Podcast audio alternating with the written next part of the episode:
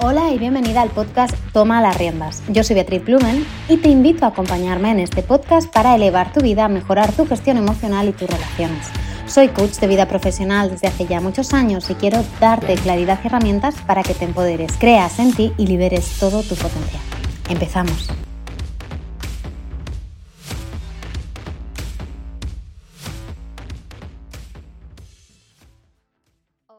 Hola, hola, hola, bienvenida, bienvenido al podcast Toma las riendas. Yo soy Bea y me hace mucha ilusión de nuevo decirte hola y darte la bienvenida a este espacio en el que vamos a hablar de cómo hacer para que lo externo no determine lo interno?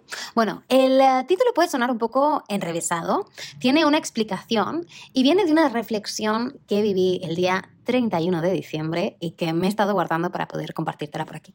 Pero como siempre, y antes de comenzar, quería daros las gracias a las personas que habéis dedicado bueno, tiempo a escuchar los episodios y a mandarme un mensaje, a compartir con vuestros contactos, a poner estrellitas. Gracias porque esos gestos que son pequeños me ayudan mucho a construir una determinación más fuerte, a hacer que el proyecto crezca y a que, bueno, pues que este tiempo que invierto grabando y ayudándote a mejorar tu mentalidad, tu autoestima y tu, me gusta pensar, ganas de comerte el mundo, eh, pueda seguir creciendo, pueda tener un impacto más positivo y podamos entre todos, pues eso, ir, ir ganando fuerza, ¿verdad?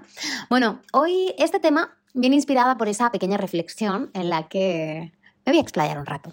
Bueno, resulta que el día 31 de diciembre estábamos mi pareja y yo en, fuera, de, fuera de, Barcelona, día, ¿verdad?, de fin de año, eh, la noche vieja, que se llama aquí en España. No sé si me escuchaste desde fuera, que sé que hay, hay bastantes países en los que se empieza a escuchar esto fuera, así que gracias Argentina y Chile creo que son de los que más escuchan, aparte de, mi país. Así que si eres de por ahí, te mando un beso fuerte. Y si eres de algún otro sitio y quieres comentar, ya sea en redes, mandándome un mensaje en Beatriz barra baja Blumen o en el cuadradito de aquí abajo del podcast, me encantará leerte. Bueno, pues resulta que estábamos fuera, habíamos ido un par de días a la montaña para cerrar el año. Él estaba de vacaciones, yo no, porque tenía que presentar unos trabajos a la universidad. Pero bueno, estaba organizándome para levantarme temprano, avanzar y luego poder también y cerrar el año pues con conciencia y con ganas, ¿no? ¿Y qué pasó? Pues que el 31 de diciembre, yo no sé si alguien se acordó mucho de nosotros, pero nos pasaron como un montón de cosas de estas que se acumulan y, se, se, van amontonando, ¿no? De estas cosas raras que dices, ¿cuántas coincidencias, comillas, negativas? Bueno, queríamos llegar a casa pronto porque tenía que entregar el último trabajo ese día, el día anterior había entregado ya uno y era el último, último, último y sí, todo iba bien y aprobaba todos los trabajos, que por cierto he aprobado, yay, podía descansar hasta el siguiente semestre y, y nada, necesitaba unas horas, por lo que intentábamos llegar a casa como tarde las 5, ¿vale? Bueno, pues nos sentamos a, a comer, íbamos a haber comido por el camino, pero dijimos, bueno, nos sentamos a comer, nos tomamos un crepe, eh, salado, una galette, y ya nos volvemos. Venga, vale. Pues el sitio ese estaba enorme, tuvieron problemas en la cocina, no sé qué, tardaron más de una hora de reloj, ¿eh? no es exageración, en servirnos. Bueno, vale, no pasa nada. Vamos en el coche, todo bien, llegamos, recogemos a la perrita, a mi perrita, vamos hacia casa. Jamás, jamás nos equivocamos de salida en la ronda y justo cogimos la salida antes o dos salidas previas a la que teníamos que coger. Bueno, no pasa nada, 10 minutos más, está bien. Y estamos yendo, ¿qué pasa? Que sí que pasaba algo, porque había una calle cortada, entonces nos desviaron. Y entonces todas las calles en las que podíamos girar para ir hacia nuestra casa estaban cortadas. Y acabamos como desviados 45 minutos rectos hacia el centro de la ciudad con un montón de atasco, claro, porque a muchas más personas les había pasado lo mismo que a nosotros. Imagino que no lo de equivocarse de la salida a la ronda, pero sí el no poder ir hacia casa y la gente estaba de muy mal humor. ¿Qué pasa? Que yo tenía, comillas, prisa, porque tenía que acabar un trabajo, necesitaba mm, concentrarme y dedicar tres horas mínimo a, a poder redactarlo bien y poder crear una respuesta coherente para los diferentes eh, espacios que necesitaba. Pero además, pues era fin de año, me quería arreglar, me quería pues poner un vestido bonito y peinar y todas estas cosas, ¿no? Y habíamos quedado en casa de unos amigos para pues cenar, tomar algo, brindar y echar unos juegos de mesa, lo que fuese.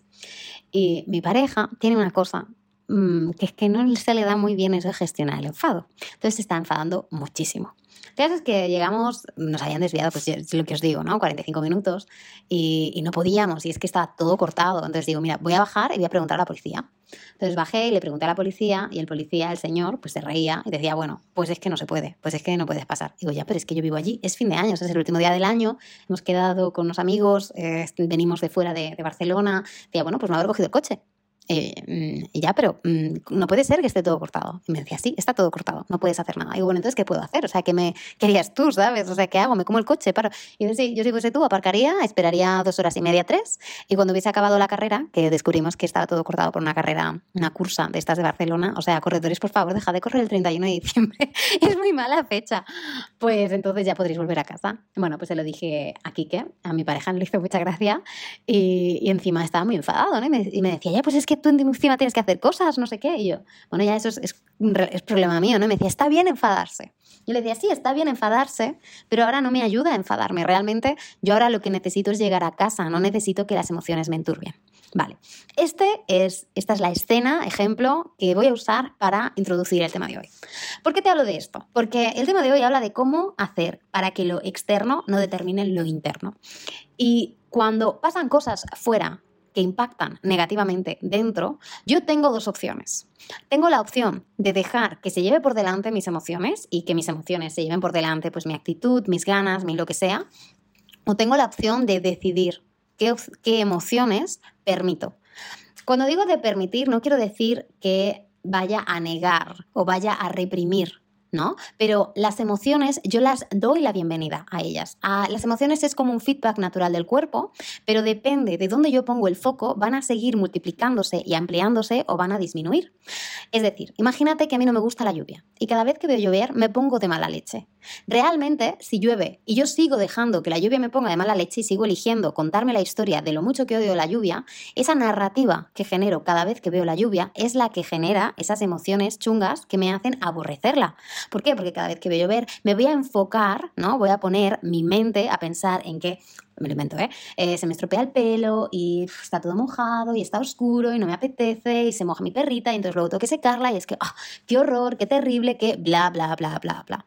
Sí que es cierto que, bueno, pues que las presiones atmosféricas nos afectan, la falta de luz, de, la, la falta de luz del sol nos puede afectar también, pero estoy hablando en este como un ejemplo eh, de estos tontos que pongo yo, ¿vale? Igual que te digo que llueve fuera, te digo que tu vecino eh, te dice alguna bordería, igual que te digo esto, te digo que tu madre decide estar enfadada y dar portazos, o tu pareja, o tu hijo, o tu hermano.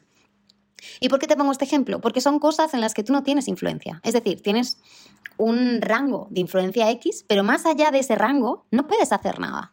Entonces, tienes la opción de dejar que arruine tu día o tienes la opción de no dejar que arruine tu día y hacerte dueña y señora o dueño y señor de tus emociones y de tu mundo interno.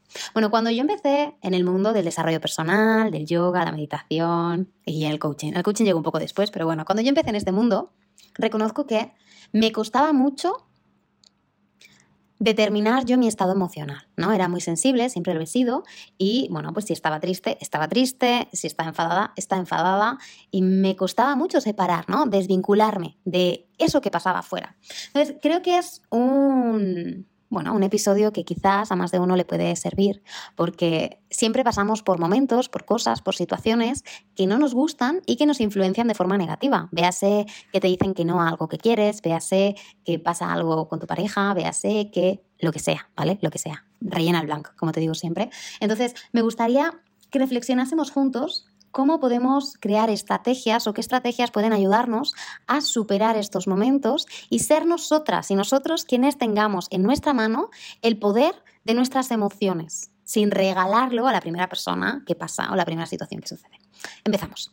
Lo primero que creo que puede ayudarte mucho, mucho, mucho, mucho, es tomar conciencia y conocerte, autoconocerte. Porque cuanto mayor conciencia tengas de ti mismo, más vas a saber qué áreas, qué cosas te afectan, ¿no? ¿Cuáles son los botones que alteran, ¿no? que generan este, esta rabia, este enfado, esta tristeza o esta desestabilización interna.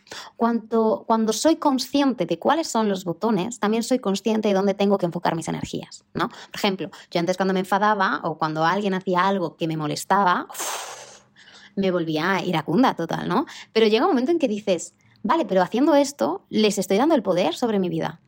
Estoy dejando que lo externo determine si tengo un buen día o no. ¿Por qué no recupero el poder y decido yo qué cosas me afectan y qué cosas no? Obviamente no es que doy yo un botón y ya está, sino que es un trabajo diario, es un trabajo de conciencia y un trabajo que suele ayudar mucho que sea acompañado ya sea por pues, un terapeuta, un coach, un psicólogo que pueda ayudarme ¿no? a gestionar estas situaciones y a desarrollar estrategias efectivas. Pero bueno, lo primero de todo, conciencia y autoconocimiento. Cuanto más te conozcas, más sólida será tu base interna. Más difícil será desestabilizar esa base interna, porque tendrás mucho más claro dónde reside tu poder y cómo recuperarlo. Lo segundo que puede ayudarte también es definir tus propios estándares, porque cuando tienes establecidos tus estándares y tus valores internos propios, independientemente de las expectativas externas, ¿no? Es mucho más fácil que seas influenciable por ti misma. Imagínate esto mm, aterrizado a palabras eh, corrientes. Imagínate que yo he aprendido que para ser buena en algo tengo que ser admirada, ¿no? Para sentirme bien, para pensar que estoy haciendo bien las cosas, para lo que sea, tengo que recibir elogios. Estoy dándole a otra persona el poder de mm, hacerme sentir bien. Y si mi propio estándar determina que soy valiosa o que estoy haciendo las cosas bien o que soy buena en lo que hago o que todo está bien y me siento orgullosa de mí misma, sí pongo todo de mi parte, sí busco crecer cada día, sí eh, me, digamos, conformo, me contento con poner mi granito de arena diario. Sí, no busco esa perfección, no busco esa, no excelencia, porque sí, el poner tu granito diario es parte de esa excelencia, ¿no? La excelencia es algo que se construye a diario. Me refiero a que no hace falta ser perfectos para ser válidos o para que estén bien las cosas, sino que necesitamos aprender a ser felices con el pequeño progreso diario. No sé si se entiende, sino que es como no determina que eres bueno o buena o que te puedes sentir satisfecho o satisfecha contigo el día que consigues la perfección, sino que ese trabajo diario es lo que te hace grande, porque gracias a él, gracias a esas pequeñas cosas, vas a llegar a las otras, ¿no? Y cuando aprendemos a establecer que mi estándar es ese granito diario, yo, por un lado, me voy a sentir mucho mejor cada día y por otro lado voy a ir, mm, bueno, pues alimentando esa automotivación. El tercero, este me parece fundamental, aprendamos a separar entre opiniones y autoconcepto. ¿Qué quiero decir con esto? La opinión del otro no define tu valía personal. Tu autoconcepto no depende de lo que otros piensen de ti. Ya hemos dicho que si bien tu autoestima y tu autoconcepto tiene una parte de espejo, ¿por qué? Porque cuando tú estás desarrollando tu autoestima y tu identidad, ¿no? Nos servimos del reflejo que hace el resto para vernos. Entonces, una parte de esta construcción, que es la autoestima y la identidad y el autoconcepto, está en parte formada por ese reflejo. Pero como yo siempre te digo, el 80% ha de ser construcción propia, porque si no dependemos de ese reflejo y nos hacemos, bueno, pues eh, víctimas, ¿no? O siervos de ese, de, de ese reflejo, de vernos reflejados, de que el otro nos vea, nos diga, nos dé. No, cariño, tenemos que darnos nosotros, nosotras, eso que necesitamos. Tenemos que aprender a vernos nosotros para que el otro vea lo que nosotros queremos. Y si el otro elige no ver, nosotras y nosotros hemos de seguir viéndonos, porque no es trabajo del otro vernos, es el nuestro propio, ¿sí? Entonces, cuando empezamos a aprender a reconocer qué es una opinión del otro y qué es mi autoconcepto, qué es lo que yo veo, ¿no? Empezamos a desvincularnos de la opinión del otro. Lo que el otro diga de mí no me define, lo que el otro dice de mí dice más del otro que de mí, ¿no? Nos acordamos de ese episodio que hablábamos de la crítica. La crítica habla más del que critica que, el de que, del que es criticado, porque toda crítica es una confesión de lo que no me permito, de lo que no acepto, de lo que no tal. Entonces, aprendamos a separar. ¿Vale? Porque esto nos afecta mucho cuando eh, alguien nos critica, cuando nos vemos eh, reflejadas, cuando alguien hace un comentario que nos molesta, ¿no? Nos lo tomamos personal. ¿Por qué? Porque nos identificamos. Cuando yo aprendo a separar y entiendo que mi autoconcepto depende de mí, gano un montón de equilibrio interno, porque no dependo de lo que dice el otro, sino que dependo de mí. También te digo, es imposible decir que no te va a afectar cero, porque siempre está esa parte que nos hace despejo, ¿vale? Pero que el máximo máximo sea de construcción propia. Bien, enfocarnos en lo que puedes controlar sería la cuarta estrategia o el cuarto punto que me gustaría eh, hablar contigo. Y cuando hablo de enfocarnos en lo que puedes controlar, hablo de soltar aquello que está lejos de tu zona de influencia. Es decir, si yo hago que mi estado de humor, mi estado anímico dependa del tiempo, bueno, pues dependo del tiempo, no dependo de mí, no estoy poniendo mi poder en mí, estoy poniendo mi poder en el tiempo. Entonces, a lo mejor pues en invierno estoy siempre triste y en verano estoy siempre contenta. Si yo enfoco mi, si yo concedo más importancia a las cosas en las que no puedo influenciar, como yo qué sé, cómo me trata a alguien, eh, lo que me dice o no me dice alguien, lo que me da o no me da a alguien, eh, las oportunidades que me llegan o no, y no me centro en la parte que yo tengo de influencia en esas, en esas cosas, estoy poniendo mi poder en manos de quien no lo merece. ¿Por qué? Porque si yo me enfoco en lo que no puedo controlar, pues ya he perdido, ¿no? Existe un tanto por ciento, es como que la suerte está echada, algún día tendré suerte, pero muchos días no la tendré. Cuando yo tomo la responsabilidad, asumo la responsabilidad y me enfoco en eso que puedo influenciar, en ese momento me hago dueña de mi destino, destino, me hago madre de mi destino, me hago constructora de mi destino, lo creo. Dejo de esperar la suerte que alguien me mande en el universo, no, la construyo. Que sí, que habrá días de suerte, pero también habrá días de mala suerte. Y de esos días también me haré responsable. Entonces, es muy importante aprender a enfocarnos en eso que está dentro de nuestra zona de influencia, eso que podemos eh, afectar, eso que podemos controlar y soltar lo que no. Hay mucha gente, esto lo veo mucho en sesiones, cuando nos volvemos un poco rígidas y queremos controlarlo todo pensando que cuando lo controlo todo, ¿no? Entonces estaré tranquila, entonces puedo descansar. Y muchas veces, bueno, siempre acabamos viendo que no es, así, ¿no? Que es imposible controlarlo todo, que no puedo controlar lo que hace mi pareja, lo que hace mi madre, lo que hace mi jefe, lo que, lo que hace mis clientes y lo que hace, mm, yo qué sé, el cajero del supermercado. Tenemos una parte de influencia, pero lo que hace el otro no es mi responsabilidad, es responsabilidad del otro. Cuando yo aprendo a aceptar que hay cosas que están fuera de mi zona de confort, de mi zona de control y de mi zona de influencia, cuando empiezo a hacer esa paz interna con que hay cosas que están fuera de mi zona de, influencia y que está bien, en ese momento la vida empieza a tener otro sentido, empieza a tener otro ritmo y empieza a tener mucha menos ansiedad y mucha menos presión, porque ya no todo depende de mí, depende de mí la parte que yo puedo influenciar. La otra ya no me genera la misma frustración porque acepto, bueno, pues como el tiempo. Hay días que llueve, hay días que hace sol, hay días que hace viento, ¿verdad? Y hay días que ni llueve, ni hace sol, ni hace viento, que hace como un batiburrillo de todo. Y está bien, porque la vida sigue. Bueno, para poder aceptar o para poder impactar o implementar este, este cuarto y este tercero punto, sería recomendable aprender a desarrollar una mentalidad de aceptación, aprender a aceptar. Sale, es un tema que sale mucho en sesiones últimamente, practicar la aceptación de mí mismo, de mí misma, de las situaciones que están fuera de mi zona de influencia. Aceptar lo imperfecto, lo injusto, los errores, como parte natural del crecimiento, porque la perfección ni es realista ni es alcanzable y está bien. Somos todas perfectamente imperfectas y está bien. Entonces necesitamos desarrollar una mentalidad flexible, soltar esa rigidez de la que hablábamos y abrazar esa flexibilidad. ¿Por qué? Porque con la flexibilidad, decían cuando estaba yo muy muy en el mundo del yoga, no había esta frase que que se repetía mucho, que es me aprendo a doblar para no romperme. Exactamente es eso. Yo aprendo a encontrar flexibilidad para que las cosas no me rompan, sino para poder navegarlas con armonía. Estoy un poco moña hoy, ¿eh? pero bueno, espero que esté ayudando.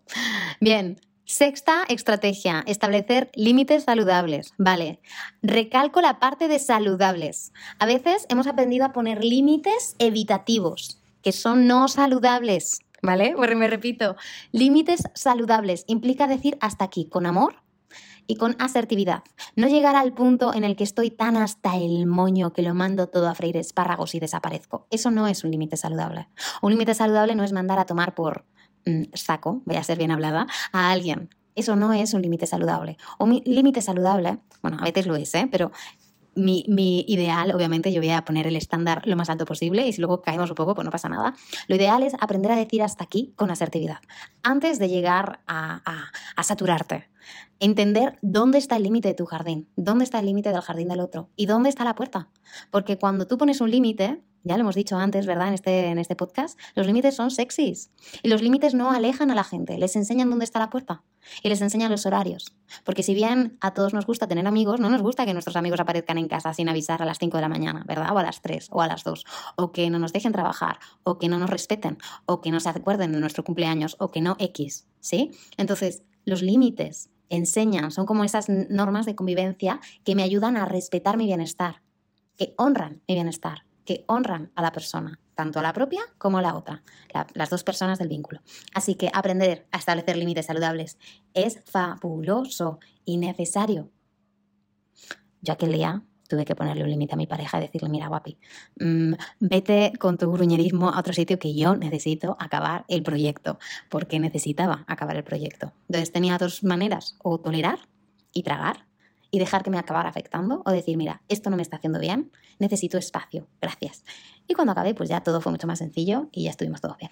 Bien, séptima estrategia, mentalidad de crecimiento. Está muy ligado a la mentalidad de aceptación. ¿Por qué? Porque la mentalidad de crecimiento es una mentalidad flexible, es una mentalidad creativa. La mentalidad rígida es muy binaria, bien, mal, blanco, negro, sí, no. La mentalidad de crecimiento, la mentalidad creativa, la mentalidad flexible, mira las cosas, como dicen los ingleses, out of the box, fuera de la caja, ¿no? Las mira desde diferentes puntos de vista cuando ves un desafío como una oportunidad de aprender, en lugar de como una amenaza, te ayuda a superar esos obstáculos con los que te encuentras, con más resiliencia y con la posibilidad de fortalecer tu confianza interna. Porque cada vez que superas un reto, un obstáculo, una, una noche oscura del alma, como, como dicen los yogis, cada vez que eres capaz de superar eso, te haces más fuerte. Así que abracemos estos obstáculos que si bien no nos suelen apetecer, nos acaban viniendo bien a la larga.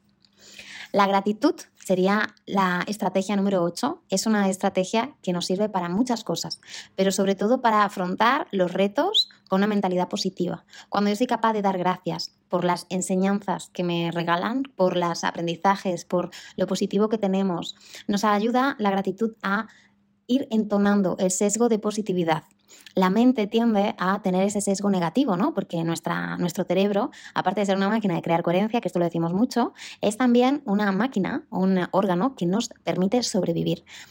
Y nosotras no queremos sobrevivir, queremos supervivir, queremos, vamos, vivir súper felices. Pero la mente no está programada para eso. La mente está programada para evitar leones y evitar sufrir. Aunque, aunque, de la manera en la que nos programa o está programada, acabamos atrayendo leones y sufriendo. Es eh, parte de estas contradicciones graciosas de la mente. Entonces, ¿qué tenemos que hacer como personas maduras, ojalá, y conscientes y con ganas de comernos el mundo?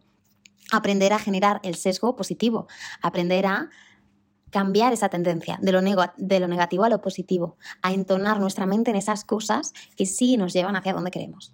Eso se sirve y una forma muy, muy, muy positiva es practicando la gratitud a diario, practicando el dar las gracias, ya no solo a las personas de mi entorno, a mis vínculos, a la vida, sino a mí misma y buscando tres, cada día tres cosas nuevas por las que dar las gracias. Si incluyes esta práctica en tu día a día, te aseguro que dentro de poco empezarás a entonar a tu cerebro, a entrenarle, a ir viendo esos regalos vitales, esas cosas por las que sentirte agradecida, sentir esta emoción, que es una emoción elevada, en tu corazón e ir elevando también tu estado emocional. Bien, nos quedan tres que para mí son de las más importantes la número 9, la estrategia número 9 es desarrollar habilidades de afrontamiento. ¿Qué es el afrontamiento? Pues lo contrario a la evitación. Cuando aparece un estresor, cuando aparece algo que nos genera estrés, ¿vale? Estresor puede ser eh, la cursa del día 31, estresor puede ser tu pareja de mal humor, estresor puede ser tu jefe que te pide cosas a deshora, estresor puede ser lo que sea, ¿vale? X, lo que sea. Esa cosa que te genera esa emoción chunga. Cuando somos capaces de localizar el estresor, yo estoy segura que la mayor parte de nosotras y nosotros va a sentirse algo representada con evitar el conflicto. Es decir, vamos a evitar entrar en contacto con esto. Es decir, dejaré de quedar con esa persona o evitaré decir algo, me iré a otra habitación, eh, no sé, mil cosas, ¿no? Evitar el conflicto, lo que sea, el conflicto, evitar al jefe, evitar tal, evitar poner límites, evitar decir las cosas, evitar tener esa conversación incómoda, evitar, evitar, evitar, evitar, evitar. Evitando, no cambiamos nada.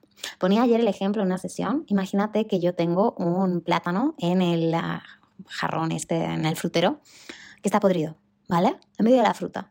Y, ah, es que a mí no me gusta la fruta podrida, ¿no? Entonces voy a evitar mirarlo y me voy a ir.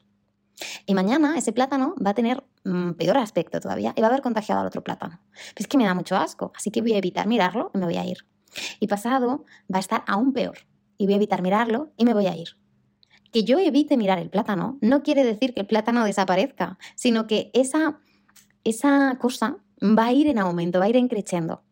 ¿No? Y habrá moscas y gusanos y se contagiarán el resto de las frutas y se pudrirá el, el, frutero porque es de madera, etcétera, etcétera, etcétera. Y luego llegará un momento en que toda la cocina y todo el salón olerán fatal y mm, pues quizá tengo hasta una plaga de insectos. Vale, es un ejemplo malo y como siempre un poco exagerado, pero se puede entender. Si yo evito tener esa conversación incómoda con mi jefe, con mi jefa, con mi compañero, con mi pareja, con mi madre, con mi hermano, la situación no va a cambiar. Lo que va a cambiar es la situación solo cuando yo cambie. Cuando yo cambie la estrategia en la que afronto. Si yo sigo evitando, si yo trato de, pues, no hacer, no decir, no tal, va a seguir repitiéndose, porque es un patrón que probablemente ya está instaurado. Por lo que lo que tenemos que hacer, lo que yo te recomiendo 100%, es desarrollar habilidades de afrontamiento. Entonces, estas lo que nos van a ayudar es manejar el estrés y las situaciones difíciles. Algunas impactarán directamente en el estresor, ¿no? Pues quizá esa conversación incómoda, quizá pues cogiendo el plátano y tirándolo a la basura, quizá tal. Y por otro lado también habilidades, ¿no? Eh, técnicas para gestionar esa emoción que el estrés me genera. Porque no solo tengo que aprender a manejar la situación, sino la emoción o las emociones que generan en mí. Si el plátano me da muchísimo, muchísimo asco y me revuelve el estómago, vale, o me genera ansiedad, me invento, ¿eh? Vale, pues por un lado tengo que aprender pues a gestionar eh, la fruta, ¿no? Pues a no dejar que se pudra, pues a limpiarla de vez en cuando y en cuanto veo que está un poco mala, tirarla. Pero también tengo que aprender a hacer frente a esas emociones que hacen que yo evite mirar a la fruta. Entonces, obviamente, cuando estamos hablando de fruta, no hablamos de fruta, ¿vale? Pero son cosas que son súper fundamentales para tener una buena gestión emocional. Cuando yo soy capaz de gestionar esa emoción incómoda, esa incomodidad, ese miedo al rechazo, ese miedo al fracaso, ese, esa vergüenza, esa culpa, esa ansiedad, ese lo que sea, lo que sea, rellena tu blanco. Cuando yo aprendo a nombrar qué es lo que me pasa, cuando aprendo a gestionarlo de una forma diferente, uff, cambia todo. ¿Por qué? Porque cada vez me va a generar menos estrés, menos ansiedad, menos vergüenza, menos culpa, menos lo que sea. ¿verdad? Cada vez voy a mejorar la gestión, la gestión de la situación y no voy a dejar que la casa se llene de bichos. Voy a aprender a gestionar la fruta, aunque no estemos hablando de fruta. Entonces, desarrollar habilidades de afrontación, dejar de evitar, es muy importante. No se resuelven solos los problemas. El tiempo no cambia las cosas, no cura nada el tiempo. Lo que cura es lo que yo hago con el tiempo esas estrategias, esas acciones que yo empleo son las que generan el cambio. Así que necesito aprender a implementar, necesito aprender a gestionar de una forma diferente. Esta es para mí, vamos, mm, top. La siguiente es más top todavía, aunque está relacionada, que es cuidar tu diálogo interno. Ya lo hemos hablado en otros episodios, ¿verdad? El diálogo interno, el cómo yo me narro, cómo yo me hablo, cómo yo me cuento, el tono de voz que empleo conmigo, el personaje que hay detrás. Es muy importante localizarlo, limpiarlo y purificarlo, porque si yo me hablo con autoexigencia, voy a generar en mí tensión. Si yo me hablo con negatividad, voy a generar en mí tristeza, eh, desaliento. Aprende a crear en ti la narrativa que necesitas para llegar a vivir como tú deseas. Si quieres una vida en calma y tranquila, háblate con calma y con tranquilidad. Si quieres una vida con amor, háblate con amor. Empieza a darte tú lo que necesitas, ¿no? Muchas veces queremos una vida tranquila y con amor y que nos quieran, pero nos hablamos fatal y nos insultamos y nos casi que damos con sartenes internas, ¿no?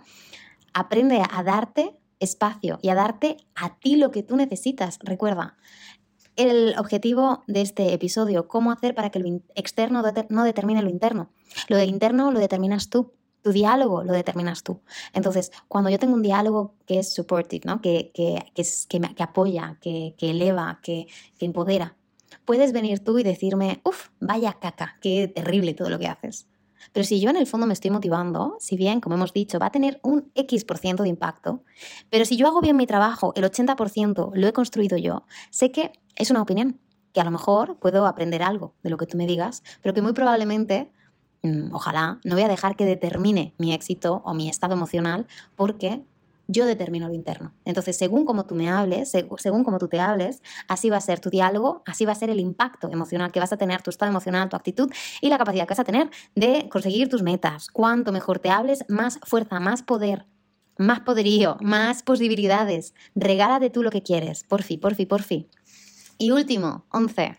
Busca apoyo profesional ayúdate, pide ayuda, aprende a decir, oye, no sé lidiar con esta presión externa, oye, no sé lidiar con las críticas, oye, eh, noto que mi autoestima está un poco bajita y que cada vez que alguien me dice algo o que yo creo que alguien me va a decir algo, me hundo en la miseria. Aprende a pedir ayuda, porque para eso estamos los profesionales. Creo que ahora mismo estamos en un momento, comillas, bastante dulce para la salud mental. Si bien hay todavía muchos eh, tabús con respecto a ello. También hay muchas más vías, también hay mucha más visibilidad y hay muchos profesionales con herramientas prácticas útiles para ayudarte a llegar a ese estado, a ese objetivo, a ese momento que deseas, a ese momento vital que deseas. Considera buscar la ayuda de alguien que pueda acompañarte, que pueda orientarte, que pueda apoyarte, porque si bien, como dicen solos vamos más rápido, ¿no? Acompañados llegamos más lejos.